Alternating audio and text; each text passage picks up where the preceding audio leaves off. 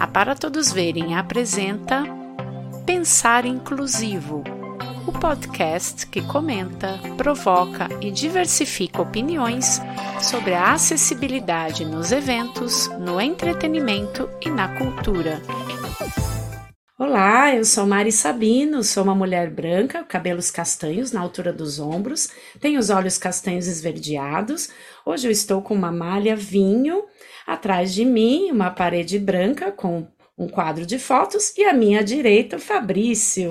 Olá, eu sou Fabrício Branchini Beltramini, sou um homem branco, tenho os cabelos castanho claros, já meio grisalhos, olhos azuis, barba e bigode no mesmo tom que os cabelos, uso óculos de armação redonda marrom e estou com uma camisa azul. É, e dessa vez, formato novo aqui no estúdio da Mari. E hoje o nosso episódio do Pensar Inclusivo começa com um pensamento. Audiodescrição simultânea vai além da transmissão ao vivo? É, para as pessoas com deficiência visual, a participação em eventos com audiodescrição abre oportunidade de vivenciar mais do que uma descrição de imagens. É vivenciar um imagético de cores, formatos, plasticidade. É permitir uma imersão na obra sob o olhar criterioso de uma equipe preparada para aproximar o público daquilo que se apresenta como elemento visual em uma produção mas como garantir essa imersão de uma maneira satisfatória e não comprometendo a vivência individual? A audiodescrição ao vivo ela pode comprometer a comunicação do evento? E como garantir que o recurso atenda às expectativas e à descrição imagética necessária para a apreciação de um evento? Para falarmos sobre essas coisas, outras questões, vamos conversar com Rafael Braz, que é psicólogo, audiodescritor, consultor, locutor e um grande entusiasta da audiodescrição em todas as suas esferas de atuação. Bem-vindo, Rafael. Bem-vindo, Rafael. Boa noite, gente. Boa noite, Fabrício. Boa noite, Mari. Um prazer estar aqui com vocês, grandes parceiros aí da audiodescrição. Então, eu sou Rafael Braz, eu sou aqui de Porto Alegre, no Rio Grande do Sul. É, vou me descrever, então. Eu sou um homem de 43 anos, sou branco, de pele clara, tenho cabelos castanhos é, cacheados, um pouco abaixo da altura dos ombros, meus olhos são azuis, eu com uma barba curta, tô usando fone de ouvido, tô na sala da minha casa, não sei aqui no enquadramento o que que aparece, paredes brancas, uh, tô uma, numa cadeira preta de escritório e tô usando uma camiseta azul. É, porque, embora seja inverno, tá calor em Porto Alegre, acreditem. Que bom. Legal. E, Rafael, para o pessoal te conhecer, saber um pouco mais de você, você se importaria de falar como você ficou cego, baixa visão? Claro, tranquilo. É, então, eu tenho baixa visão há cerca de 30 anos já, desde o início da minha adolescência. É, quando eu era criança, eu tinha miopia, nasci com miopia, né, não tinha deficiência visual. Eu comecei a usar óculos na minha infância, ali perto dos meus seis anos de idade.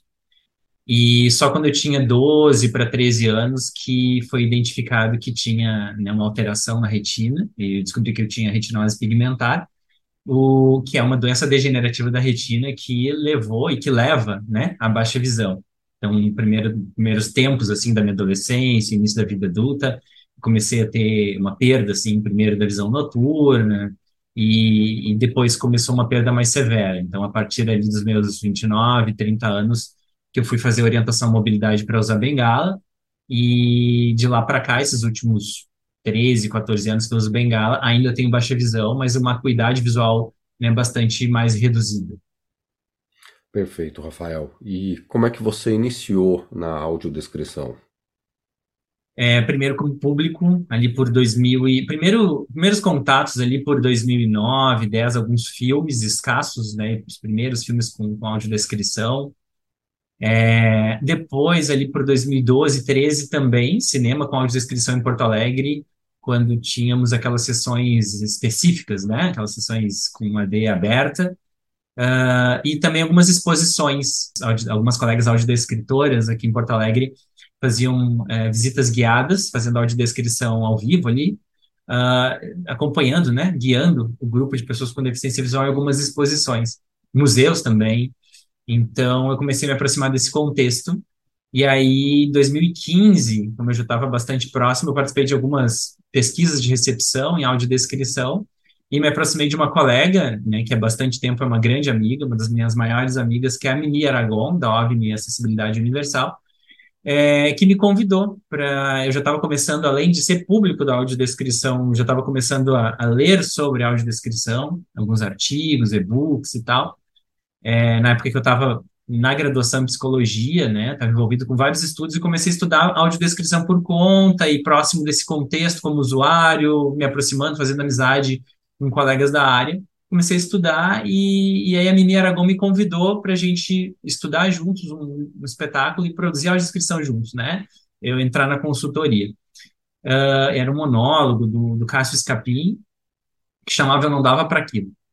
É, e foi uma experiência muito interessante. Logo já comecei a fazer audiodescrição para audiovisual também com a Mini, depois outros colegas, né? E, e comecei a, entrar mais para esse meio da audiodescrição, fazer outros cursos, formações, né? E hoje em dia eu estou fazendo a especialização da PUC Minas em audiodescrição também, né? Para avançar, aprofundar um pouco mais o estudo que sempre a gente está aprendendo. Muito bem, Rafael. E um pouco sobre a sua atuação profissional antes de acontecer essa perda e você entrar na parte da audiodescrição? Bom, é, antes de eu trabalhar com audiodescrição, eu trabalhei por muito tempo é, por concurso público, porque a gente que tem deficiência, muitas pessoas com deficiência acabam tomando esse caminho, esse rumo de fazer concurso público, né? Para concorrer nas cotas, né? Para reservadas para pessoas com deficiência, que é um, algo muito eu diria, fundamental, né? Para a uhum. gente tentar alguma equiparação aí, porque é bastante complicado, tem muitas barreiras em todos os sentidos, né? É, desde as de comunicação, de atitude, uma série de questões aí que, que, que atrapalham muito, assim. Então, ali no início da minha vida adulta, é, e hoje a gente já, já tem bastante problema por falta de acessibilidade, no início dos anos 2000 era bem mais complicado. Então, eu, eu fiz concurso público, eu trabalhei um tempo na Companhia de, de Energia Elétrica do Rio Grande do Sul, era concurso de nível médio e tal. E só a partir de então que eu comecei a me estruturar assim na minha vida para fazer a graduação em psicologia. Então, aí fui para a graduação em psicologia, graduei, saí né, dessa empresa pública né, que eu trabalhava para trabalhar na área clínica da psicologia, da psicanálise, que é a minha área, quando eu já estava também começando a estudar audiodescrição que eu havia comentado com vocês. Então, foi uma transição ali, nos meus 30 e poucos anos, de sair de um, de um, de um trabalho assim de assistente administrativo numa empresa pública para trabalhar como psicólogo e como audiodescritor.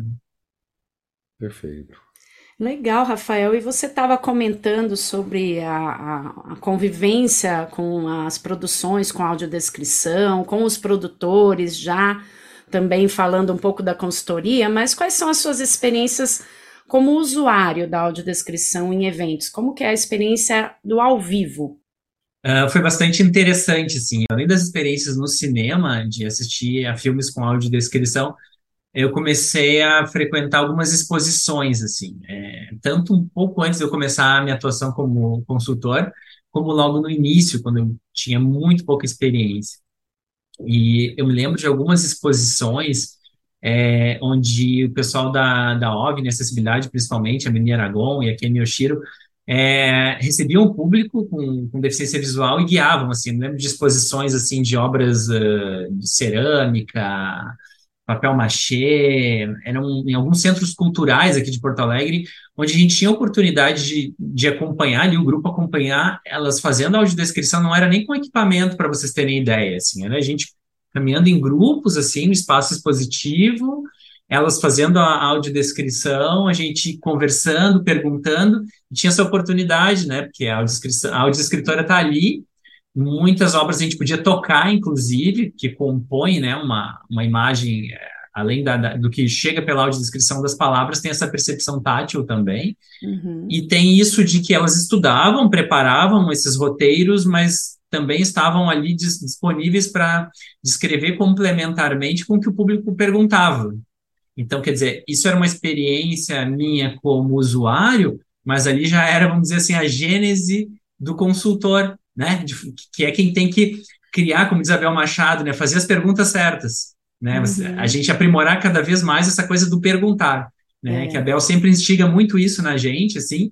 e que trabalha na consultoria, e é isso, assim. Então, ali estava a gênese disso, e, e, não por acaso, quando a menina me chama, eu acho que estava começando a, a aparecer é, uma forma de eu me comunicar, de eu me vincular de perguntar e, e nascer essa parceria, sabe?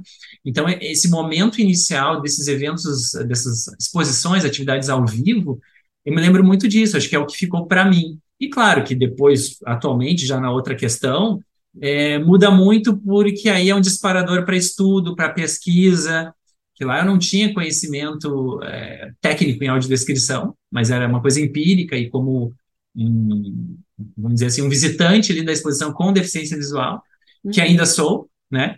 Sempre serei, uhum. mas uhum. estudando audiodescrição, produzindo audiodescrição, a gente vai refinando as perguntas, vai refinando esse olhar de quem tem deficiência visual e que vê, percebe, enxerga de outras formas e, e faz essa parceria com, com um audiodescritor roteirista, narrador, pesquisador, para construir algo juntos, assim. Então muda um pouco esse ângulo, né?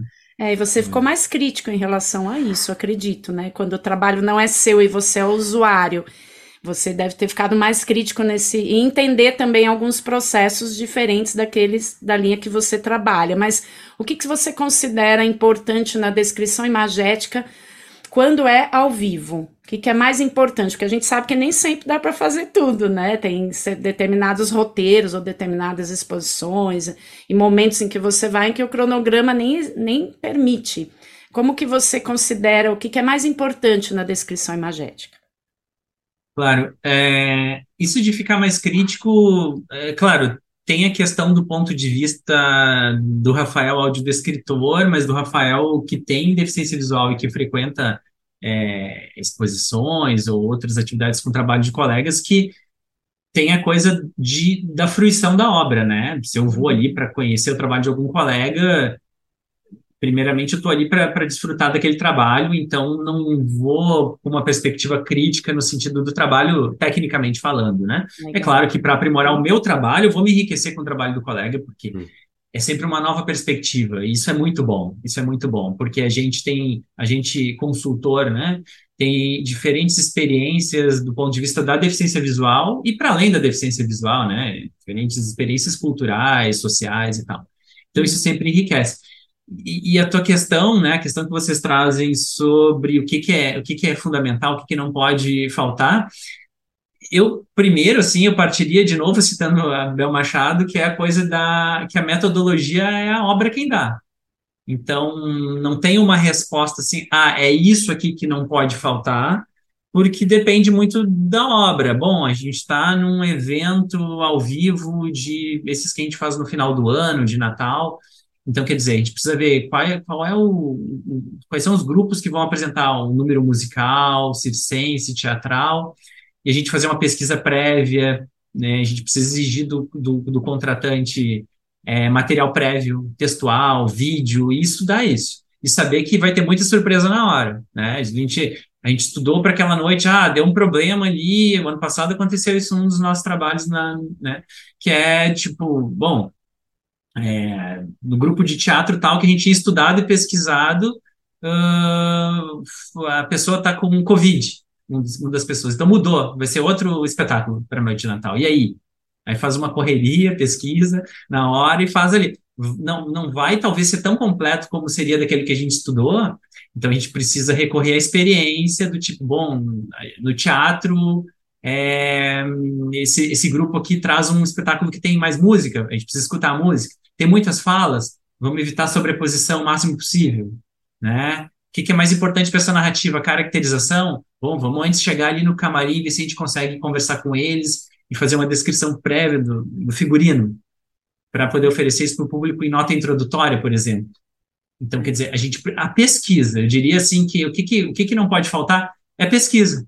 Seja pesquisa prévia, seja pesquisa que a gente consegue conversar na hora com as pessoas, mas poder entender o que que aquele espetáculo está demandando, o que que aquele evento, o que que aquela palestra, o que que é mais importante. É interessante, a gente até uh, tem aqui que deixar que nós já trabalhamos na sua consultoria em filme, a gente muitas vezes conversa sobre isso. Você acha, já puxando para esse trabalho que nós fizemos, que foi uma audiodescrição gravada, Você acha que existe algum diferencial na hora de fazer essa audiodescrição em função do, do trabalho ser deixado lá na gravação ou, ou é a mesma sistemática do ao vivo? Muito diferente, né? Eu acho que para a gente pesquisar e estudar tem muita coisa em comum, né? A gente estudar a obra. É, como eu falei antes, sobre ter o ao vivo e, e ter o material prévio. Mas uh, a gente precisa saber que para a gente fazer audiodescrição para o audiovisual, a gente pode trabalhar e retrabalhar esse roteiro e ter a minutagem, ter o time code, né, o tempo de entrada, saída, vai para o estúdio, é, acelera na edição um pouco ali a, né, a narração, a, né, a locução, vê o que, que cabe, uh, substitui, né, às vezes vou para o estúdio junto, tanto como consultor, como locutor, e a gente, bom, substitui aqui, vamos substituir essa palavra, vai ficar melhor aqui e tal. Faz ajustes finais e a gente, bom, tem um material para trabalhar em cima. Na hora do ao vivo, do simultâneo, o áudio escritor narrador, ele tá na fogueira. No simultâneo a gente está junto lá no palco, né? Ou às vezes no campo de futebol. É outro lugar que a gente tem que trabalhar junto com o consultor ali, ali do lado criando. E nós sabemos que ainda é muito novo para muitos produtores a inserção do recurso da audiodescrição simultânea. O investimento ainda é baixo. Nós, essa semana mesmo, conversamos com dois produtores que falaram: ah, foi aprovado o meu projeto, e agora? O uhum. que, que eu faço? Tem que inserir acessibilidade, aquela coisa toda. E o mercado está assim, né? Ainda bem que tem essa exigência, que está sendo cada vez mais é, é, discutida a questão da, da, dos recursos, mas a gente vive passando por essa, uh, com esse desafio. E aí, dentro da sua vivência, uh, o que, que você acha que o mercado oferece para a apresentação da AD ao vivo? O que, que tem? Quais os formatos que podem ser apresentados para um produtor que precisa, por exemplo, levar audiodescrição ao vivo num espetáculo? É, bom, isso tem muitas camadas, né? Porque a gente ainda, pelo menos aqui no Sul, trabalha é, muito com base em, em edital. Então, por exemplo, o produtor que vai fazer um evento ao vivo e que ele vai contratar a gente para fazer audiodescrição simultânea, a grande maioria é porque, bom, passou num edital e o edital exige que tenha recursos Sim. de acessibilidade. Então, daqui a pouco é, ah, tem que ter Libras ou audiodescrição. Aí, bom, ele vai provavelmente ir pelo menor orçamento, né? É, é duro dizer isso, mas é realidade, né? Então, é, é um, um, universo muito vasto, né? Então, tem vários editais que, bom, tem que ter audiodescrição e Libras. E aí nos chamam e, bom, tem um desconhecimento profundo, desde o não ter orçado, e daqui a pouco assim, uhum. ah, eu preciso dar conta disso, mas sobrou só isso aqui para audiodescrição, um tantinho para audiodescrição. Bom, a gente vai, puxa daqui, puxa dali, calcula, faz uma parceria, faz uma ponte para do tipo, vamos atender aqui, no próximo projeto vocês orçam conosco antes, a gente compensa ali, a gente vai, porque é poder um auxiliar o outro, porque a gente trabalha muito na perspectiva de que a gente está no mesmo barco, né? Que é o da cultura, que é o da arte, então que se é se, se, se tem dificuldade para quem quer produzir e fomentar a cultura e a arte para a gente que produz audiodescrição também. Então, vamos nos fortalecer e não trabalhar só com uma questão de mercado, do tipo, bom, se vocês podem pagar o cachê cheio, a gente faz, senão a gente nem conversa. Não, a gente valoriza o nosso trabalho, porque a gente está em constante aprimoramento, mas a gente também faz pontes, né? A gente também faz vínculos para que todo mundo possa crescer juntos. Então, desde poder, assim, instruir, né, o produtor que precisa orçar antes de fazer a inscrição ali no edital e ter um valor é, que dê conta desse trabalho lá na frente quando for aprovado. A questão das condições também, a gente precisa, condições técnicas, né, a gente precisa ter cabine, né, para fazer audiodescrição. É um evento numa praça, é num teatro, esse teatro tem espaço para montar é, cabine, ou vai ser junto com os técnicos, ou a gente vai estar no meio do público no mezanino e o público em geral reclamando que a gente está fazendo audiodescrição e está gerando ruído.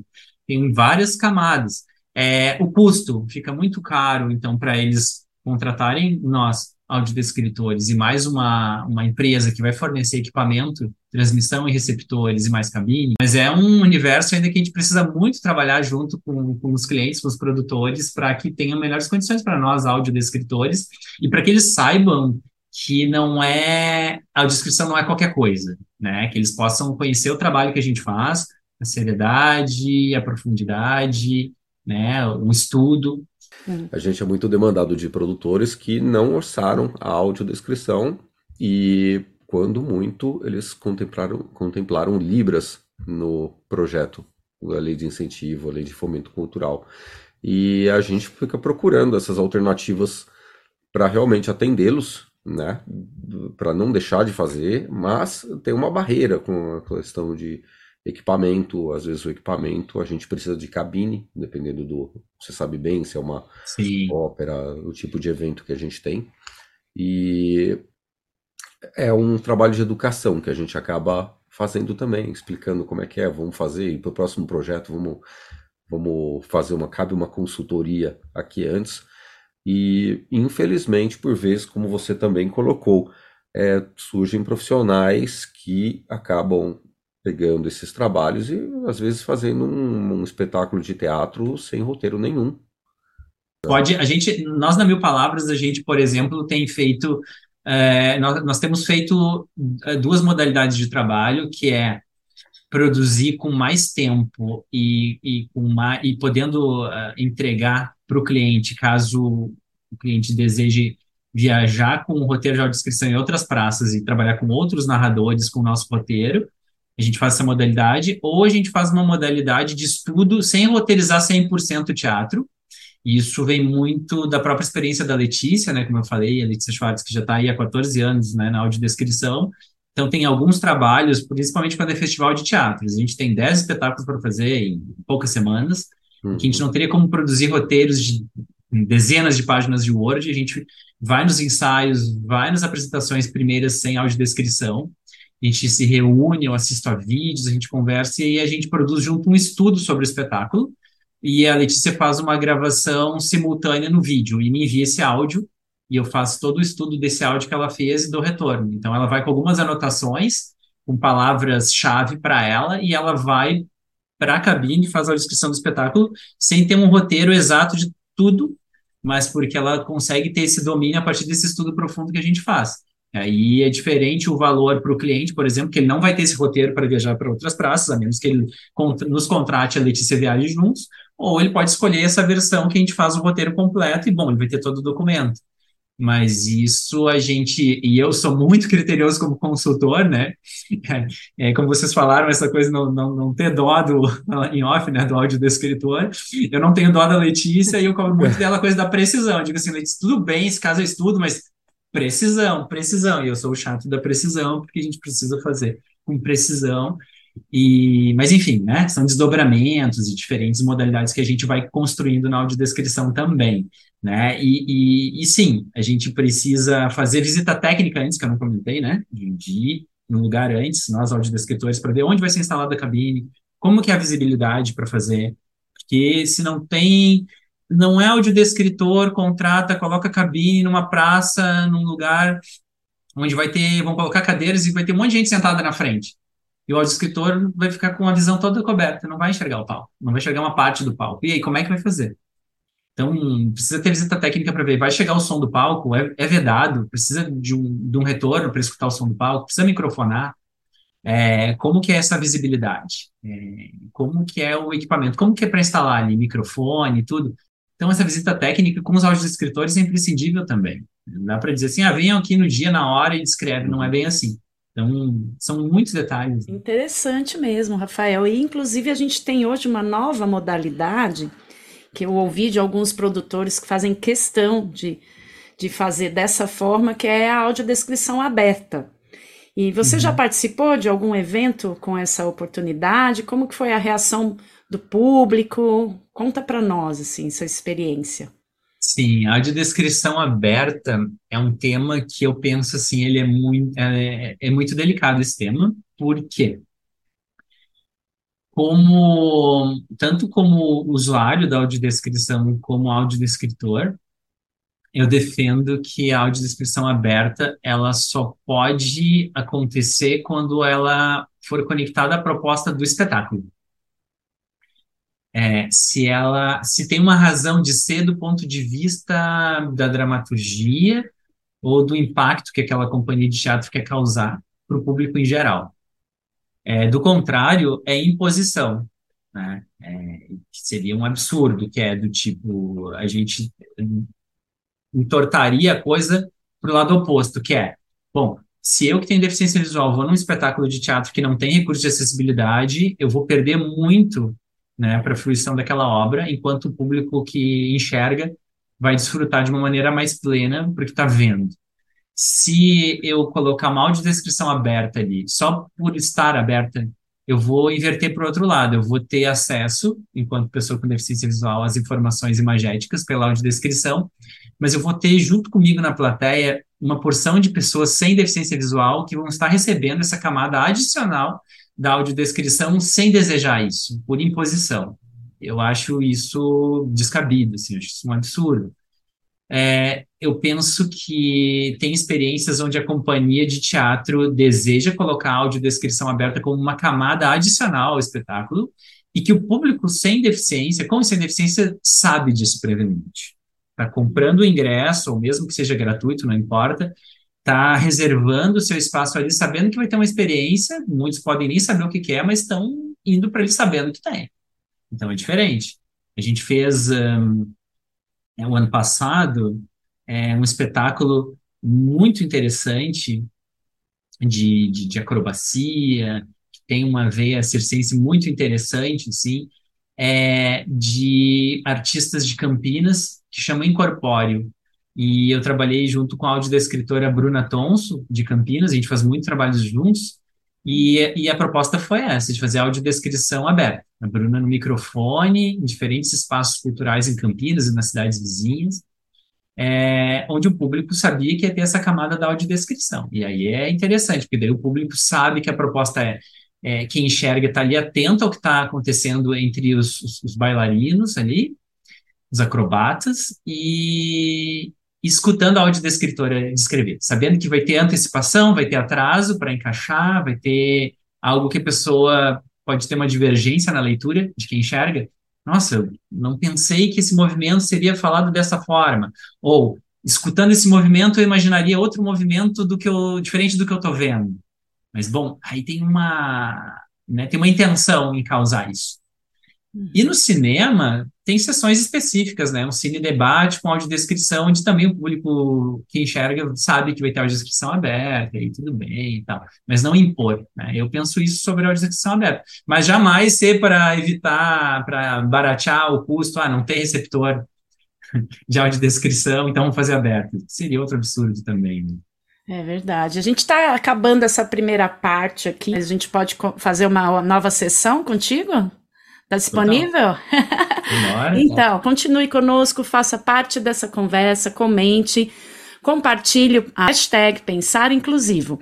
Até o próximo episódio do podcast que comenta, provoca e diversifica opiniões sobre a acessibilidade nos eventos, no entretenimento e na cultura. O Pensar Inclusivo é mais uma produção da Para Todos Verem Soluções em Acessibilidade. Acompanhe as nossas atividades e outras entrevistas em www.paratodosverem.com.br. Também pelas redes sociais.